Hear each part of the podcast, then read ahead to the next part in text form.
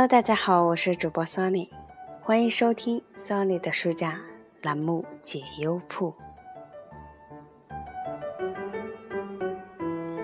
今天啊，想要和大家分享一篇对我来说是感触很深的一篇文章。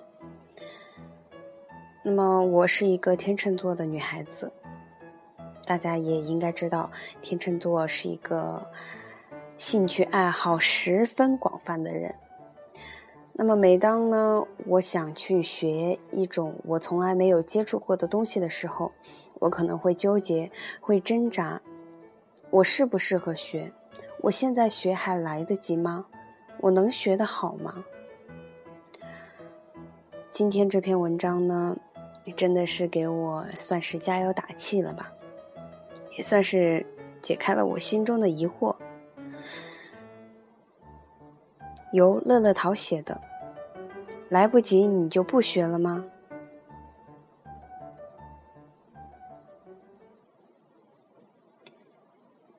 分享一句话，这句话真的影响了我整整十年，时时回味，始终受益匪浅。楼主高中的时候，班里一共四十四个人，全年级八个班，高一和高二一直都是班级倒数十名。对高中科目不是很感兴趣，当然跟自己不太努力也有关系。高三开始的时候想努力突破一下，却不知道怎么突破，下了很大决心去学，但是觉得同学们实在太强了，简直无法超越。我挨个科目去问老师求打气，说：“老师，我现在努力还来得及吗？”绝大部分的老师回答都是。来得及，好好学。只有历史老师眼都没抬就说了一句：“我说来不及，你就不学了吗？”当时挺郁闷的，心想什么鸡巴老师？但过后想想，又的确是这个理儿。于是把重心从问人来不来得及，转到了拼命做题学习上来，再也不去想来不来得及这种破事儿了，因为的确。别人说来不及，也还是要学的。多问也是给自己添堵。那一年，我每天只睡六个小时，身体很差，每个月都挂吊瓶。但后来奇迹真的出现了，我从班里后十名急起直追，在第三次模拟考试的时候进入了班级前十，在第五次模拟考试时候进入了年级前十。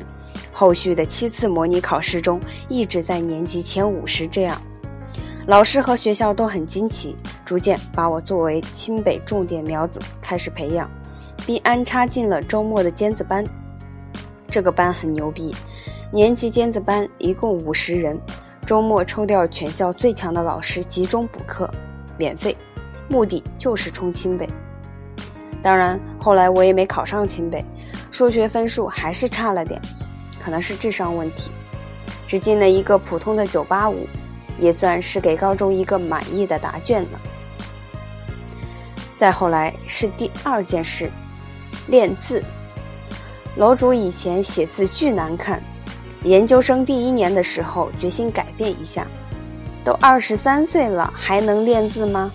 问人问网，百分之九十的答复都是晚了。果真这样吗？我又想起来五年前的历史老师那句话：“我说来不及，你就不学了吗？”然后我就报了一个硬笔书法班，煞有介事的跟一群十岁的小朋友做起了同学。当时我很异类。再后来风雨无阻的练了一年的字，每天两个小时，从未断过。一年下来，奇迹就发生了，我连过去怎么写字儿都不会了。提笔就是新练的字体，很快就被校研究生会的老师发现，并且调去做了校研究生会的什么书书记员。直到后来考公务员的时候，一笔好字还是给了我很多优势，从一百来个人当中脱颖而出。工作逐渐稳定下来，又琢磨着学点什么，挺喜欢听钢琴的。小时候家里条件不好，没有学成。现在还能不能学学呢？都他妈二十八岁了。问人问网，百分之九十九回答说：“完了，没法跟五岁学琴的孩子比了。”我想想，我今年三十，我要是七十五岁挂了，还能活四十五年。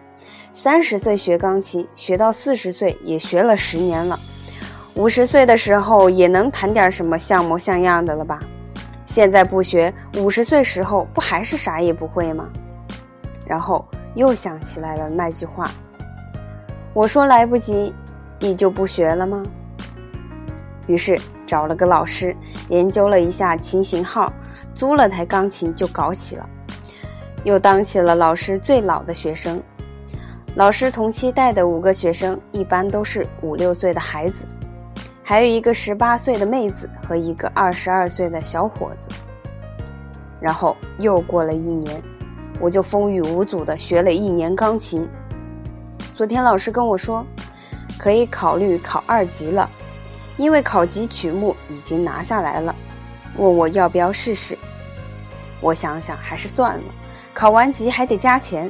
养孩子手头紧，等谈过了五九九再考虑吧。反正简单的儿歌和流行歌曲啥的，谈谈已经没啥压力了。哄儿子时候弹弹儿歌挺好的，儿子听得很嗨桑啊。同期一起学的妹子和小伙子早就不学了，五岁孩子也放弃了好几个。楼主就这样又成了孤独的老学生，继续往前走。有时候人就是这样，想的越多，越什么事儿都干不成。听多了网上的言论，什么都没干就开始怀疑自己，真心的不应该。我刚上班那会儿，我们老板说过一句话：现在社会想要成功太简单了，只要百分之一的努力加上百分之九十九对网络的抵制就成了。现在想想，和那个历史老师的话基本上是一个意思。不要太注重无关紧要的看法，认准目标就静下心来干，总会有结果。人不怕笨，就怕被网上言论影响的连自我超越的勇气都没有了，那个才是真正的可悲。所以，跟大家分享这句话：我说来不及，你就不学了吗？祝有共同心境的水友共勉。我想起了很久之前在网上很火的一个老太太，好像六十多岁了，然后她就自己开始学画画，她画的画最后还做了展览，去了很多的国家。其实人生不论什么时候开始都不会太晚，只要你有心，不要去在意太多无关紧要的看法。最终，你都会收获一个很不一样的自己。好，今天的节目到这里就结束了，感谢大家的收听与支持，再见。